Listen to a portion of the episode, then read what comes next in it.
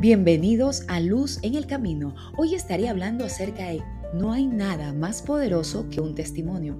Te invito a que te quedes hasta el final de este podcast y lo compartas con más personas para que sean bendecidas. Comencemos.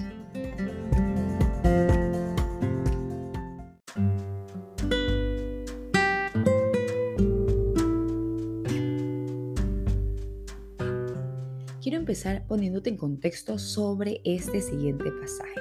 La Biblia habla en Juan 12, del 17 al 18, y daba testimonio a la gente que estaba con él cuando llamó a Lázaro de sepulcro y le resucitó de los muertos, por lo cual también había venido la gente a recibirle, porque había oído que él había hecho esta señal. ¿En qué momento sucede esto? Pues esto sucede cuando Jesús entra a Jerusalén.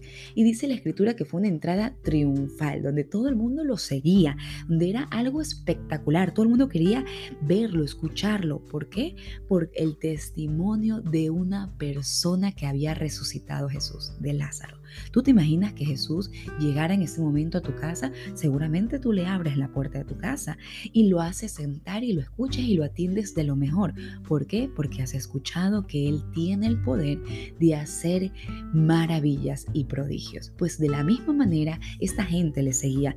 Incluso el podcast lo titulé como No hay nada más poderoso que un testimonio.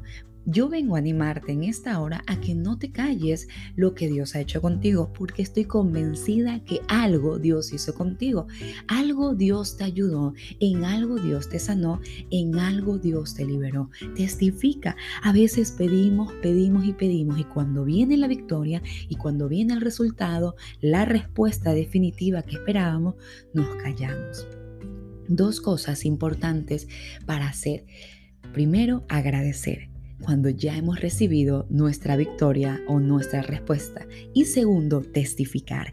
Da testimonio a otras personas del gran poder de Dios que ha obrado en tu vida. ¿Sabes por qué? Porque el testimonio aviva la fe. Estoy convencida que tú ahora, mientras estás escuchando que Dios hizo esto con Lázaro, se está avivando tu fe cree que Dios puede hacer lo imposible posible. Y de la misma manera te pido que compartas lo que Dios ha hecho con tu vida, con tu casa, con tu familia y aún si todavía no lo ha hecho, empieza a dar testimonios de fe y a decir, Dios cambiará, Dios restaurará y Dios levantará o Dios sanará. ¿Por qué? Porque ese milagro está por materializarse, está por llegar. Y si ya ha sucedido varios milagros en tu vida, varias respuestas, varias cosas hermosas que Dios ha hecho con tu casa, háblalo, dilo a los cuatro vientos para que la gente pueda escuchar que Dios sigue obrando en el silencio del de la oración, en el silencio de la quietud, que Dios sigue obrando a favor del que le cree. Que tengas un precioso y bendecido día. Dios te bendiga.